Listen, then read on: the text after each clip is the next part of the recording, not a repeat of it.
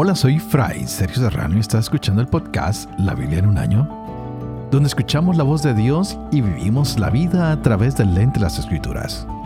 El podcast de la Biblia en un año es presentado por Ascension. Usando la cronología de la Biblia de Great Adventure, leeremos desde Génesis hasta Apocalipsis, descubriendo cómo se desarrolla la historia de la salvación y cómo encajamos en esa historia hoy. Hemos visto en el día de ayer cosas interesantes, un poco del reino del norte, un poco del reino del sur. Y pues Josafat tiene peticiones, envía oficiales a Miqueas que vaya a hablar con él. Y habían 400 profetas diciéndole, mira, tú vas a triunfar. Ataca al rey de Siria y alguno de ellos incluso mandó a hacer unos cuernos de hierro y dijo, mira, con estos cuernos tú los vas a acabar, vas a derrotarlos. Pero Miqueas le dice al rey que no, que no es así.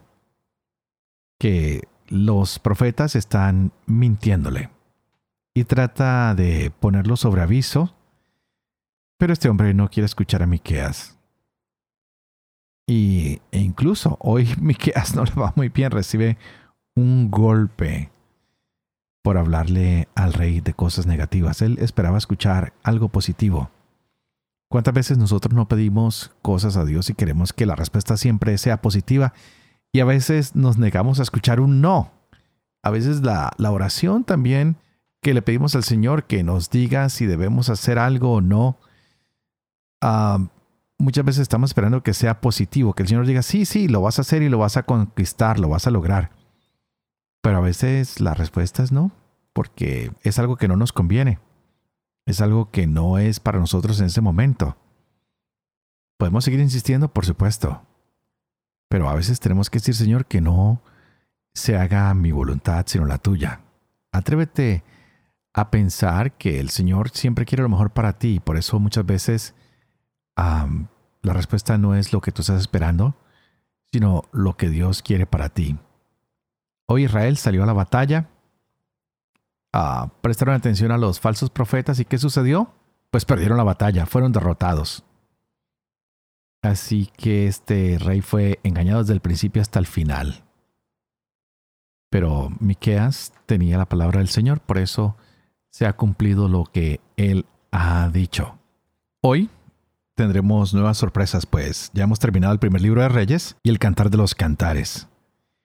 Vamos a leer el segundo libro de Reyes en el capítulo primero. Leeremos el segundo libro de Crónicas en el capítulo 24. Y regresamos a los salmos. Tenemos hoy el Salmo 69.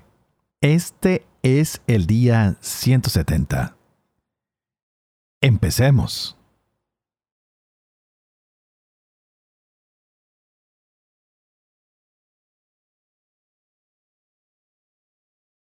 Segundo libro de Reyes, Capítulo primero. Tras la muerte de Ahab, Moab se rebeló contra Israel. Ocosías cayó del balcón de su cámara alta en Samaria y quedó malherido. Envió mensajeros diciéndoles: Vayan a consultar a baal el dios de Ecrón, para saber si me repondré de estas heridas. El ángel de Yahvé dijo entonces a Elías el tesbita: Álzate Sube al encuentro de los mensajeros del rey de Samaria y diles, ¿no hay Dios en Israel para que vayan ustedes a consultar a Baal Zebut, el Dios de Ecrón? Por eso así habla Yahvé. De la cama en la que te has metido, ya no saldrás. Morirás sin remedio. Y Elías se fue. Los mensajeros volvieron ante Ocosías, quien les preguntó, ¿Qué sucede para que hayan vuelto? Le respondieron. Un hombre salió a nuestro encuentro y nos dijo, Vuelvan al rey que los ha enviado y díganle, Así habla Yahvé. No hay Dios en Israel para que envíes a consultar a Baal Zebut, el dios de Ecrón. Por eso, de la cama en la que te has metido, ya no saldrás morirá sin remedio. les preguntó, ¿cómo era ese hombre que subió a su encuentro y les dijo tales palabras? Le respondieron, un hombre con vestido de pieles y faja de piel ceñida a la cintura. Él dijo, es Elías el tesbita. Envió a Elías un jefe de cincuenta con sus cincuenta hombres. Subió a donde estaba él y lo encontró sentado en la cumbre de la montaña. Le dijo, Hombre de Dios, el rey ha ordenado, desciende. Elías respondió al jefe de los cincuenta, Si efectivamente soy un hombre de Dios, descienda fuego del cielo y te consuma a ti y a tus cincuenta hombres. Descendió fuego del cielo que lo consumió a él y a sus cincuenta hombres. El rey envió de nuevo otro jefe de cincuenta hombres que subió y le dijo, Hombre de Dios, así dice el rey, desciende sin tardar. Pero Elías le respondió, Si efectivamente soy un hombre de Dios, descienda fuego del cielo y te consuma a ti y a tus cincuenta hombres. Descendió fuego del cielo que lo devoró a él y a sus cincuenta hombres. El rey envió un tercer jefe de cincuenta con sus cincuenta hombres. Subió el tercer jefe de cincuenta, pero al llegar cayó de rodillas ante Elías y le suplicaba diciendo, Hombre de Dios, te ruego, ten consideración de mi vida y de la vida de estos cincuenta siervos tuyos. Mira que ya descendió fuego del cielo y devoró a los dos jefes de cincuenta anteriores y a sus cincuenta hombres. Pero ahora, ten consideración de mi vida el ángel de Yahvé dijo a Elías, desciende con él, no tengas miedo ante él. Se alzó y descendió con él donde el rey. Le dijo, así dice Yahvé, por haber enviado mensajeros a consultar a baal el dios de Ecrón, por eso de la cama en que te has metido ya no saldrás, morirás sin remedio y murió conforme a la palabra de Yahvé que Elías había pronunciado. En su lugar reinó su hermano Jorán en el año segundo de Jorán, hijo de Josafat, rey de Judá, porque él no tenía hijos. El resto de los hechos de Ocosías, cuanto hizo, ¿no está escrito en el libro de los anales de los reyes de Israel? Dos Crónicas, capítulo 24. Joás tenía siete años al subir al trono y reinó cuarenta años en Jerusalén. Su madre se llamaba Sibía de Berseba. Joás hizo lo recto a los ojos de Yahvé durante toda la vida del sacerdote Joada. Este lo casó con dos mujeres y engendró hijos e hijas. Después de esto resolvió Joás restaurar el templo de Yahvé. Reunió a los sacerdotes y a los levitas y les dijo, Recorran las ciudades de Judá y junten cada año plata en todo Israel para reparar el templo de su Dios. Y dense prisa en ello. Pero los levitas no se dieron prisa. Llamó entonces el rey a Joadá, sumo sacerdote, y le dijo, ¿Por qué no has tenido cuidado de que los levitas trajeran de Judá y de Jerusalén la contribución que Moisés, siervo de Yahvé, y la asamblea de Israel prescribieron para la tienda del testimonio? Pues la impía Atalía y sus hijos habían arruinado el templo de Dios, llegando incluso a emplear para los Baales todas las cosas consagradas al templo de Yahvé. Mandó pues el rey que se hiciera un cofre, que fue colocado junto a la puerta del templo de Yahvé por la parte exterior, y echaron bando en Judá y en Jerusalén, de que trajeran a Yahvé la contribución que Moisés, siervo de Dios, había impuesto a Israel en el desierto. Todos los jefes y todo el pueblo se alegraron y traían la contribución y la echaban en el cofre hasta que se llenaba. Cuando llevaban el cofre a los inspectores del rey, por medio de los levitas, si veían que había mucho dinero, venía el secretario del rey y el inspector del sumo sacerdote para vaciar el cofre. Luego lo tomaban y lo volvían a su lugar. Así lo hacían cada vez y recogían dinero en abundancia.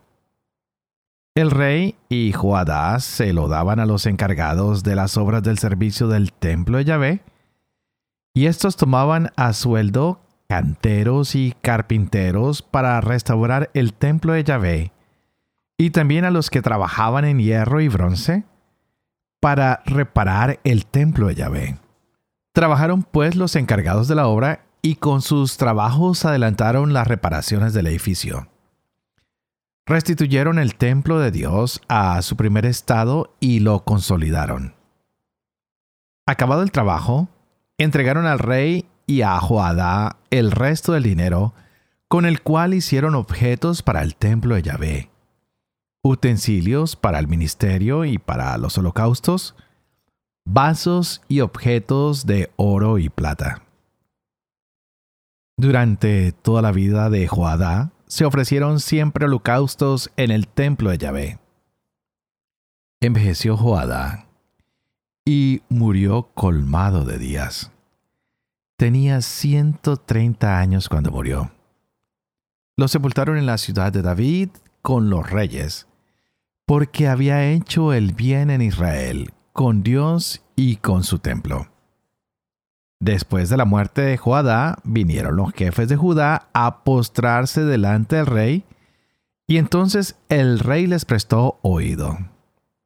Abandonaron el templo de Yahvé, el Dios de sus padres, y sirvieron a los troncos sagrados y a los ídolos. La cólera estalló contra Judá y Jerusalén a causa de esta culpa suya. Yahvé les envió profetas que dieron testimonio contra ellos para que se convirtieran a él, pero no les prestaron oído. Entonces el Espíritu de Dios revistió a Zacarías, hijo del sacerdote Joadá, que presentándose delante del pueblo les dijo, Así dice Dios. ¿Por qué traspasan los mandamientos de Yahvé? No tendrán éxito, pues por haber abandonado a Yahvé, Él los abandonará a ustedes. Mas ellos conspiraron contra Él y por mandato del rey lo apedrearon en el atrio del templo de Yahvé. Pues el rey Joás no se acordó del amor que le había tenido Joadá, padre de Zacarías, sino que mató a su hijo que exclamó al morir, Véalo Yahvé y exija cuentas. A la vuelta de un año subió contra Joás el ejército de los arameos que invadieron Judá y Jerusalén. Mataron de entre la población a todos los jefes del pueblo y enviaron todo el botín al rey de Damasco.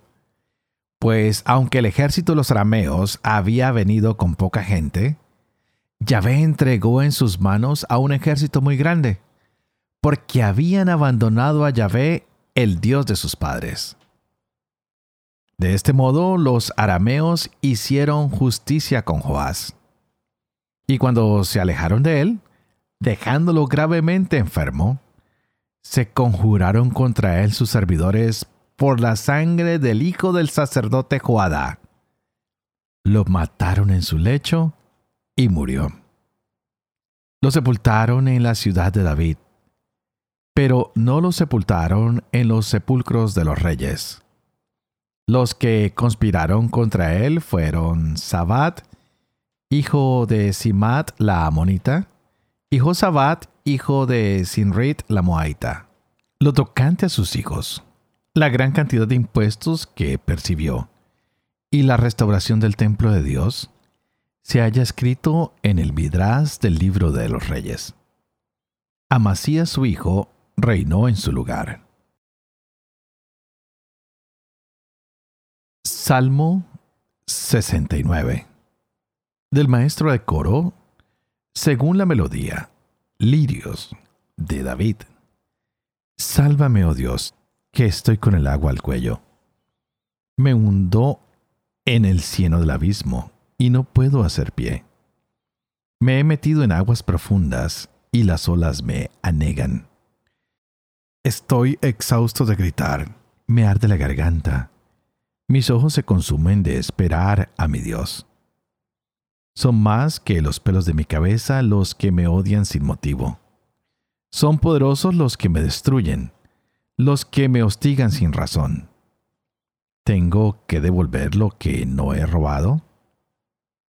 Tú conoces, oh Dios, mi torpeza. No se te ocultan mis ofensas. Que por mí no queden defraudados los que esperan en ti, Yahvé Sebaot. Que por mí no queden confundidos los que te buscan, Dios de Israel. Pues por ti soporto el insulto, la vergüenza cubre mi semblante. A mis hermanos resulto un extraño, un desconocido a los hijos de mi madre, pues el celo por tu casa me devora. Y si te insultan, sufro el insulto. Si me mortifico con ayunos, lo aprovechan para insultarme. Si me pongo un saco por vestido, me convierto en objeto de burla. Los que están a la puerta murmuran. Los borrachos me sacan coplas. Pero yo te dirijo mi oración Yahvé en el tiempo propicio. Por tu inmenso amor, respóndeme, oh Dios, por la verdad de tu salvación.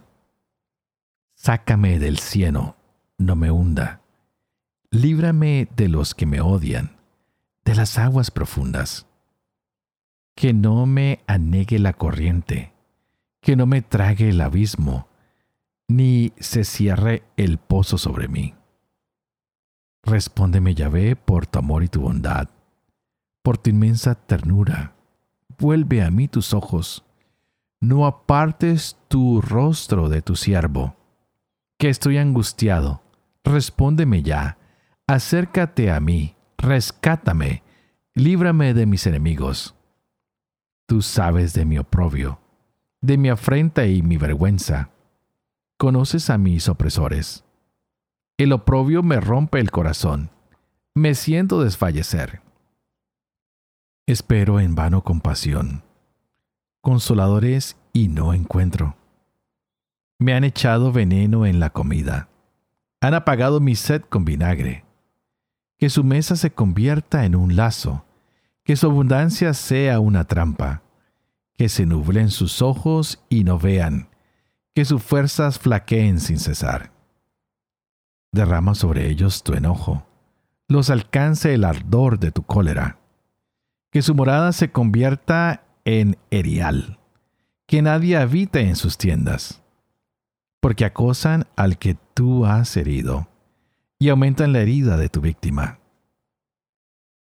Añade culpa a su culpa. No tengan acceso a tu justicia. Sean borrados del libro de la vida.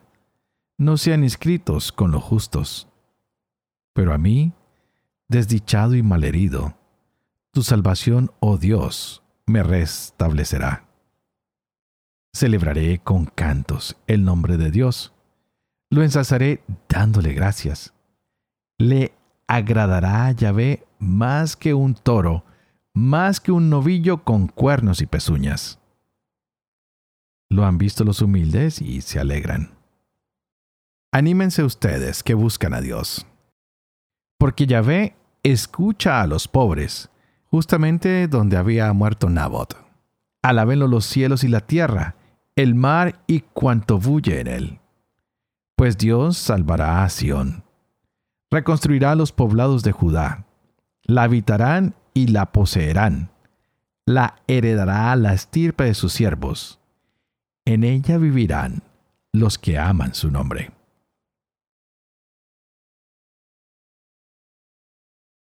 Padre de amor y misericordia, tú que haces elocuente la lengua de los niños, educa también la mía, e infunde en mis labios la gracia de tu bendición, Padre, Hijo y Espíritu Santo y a ti te invito para que pidas al Espíritu Santo que abra nuestra mente y nuestro corazón para que podamos seguirnos gozando de esta hermosa palabra de Dios para nuestras vidas.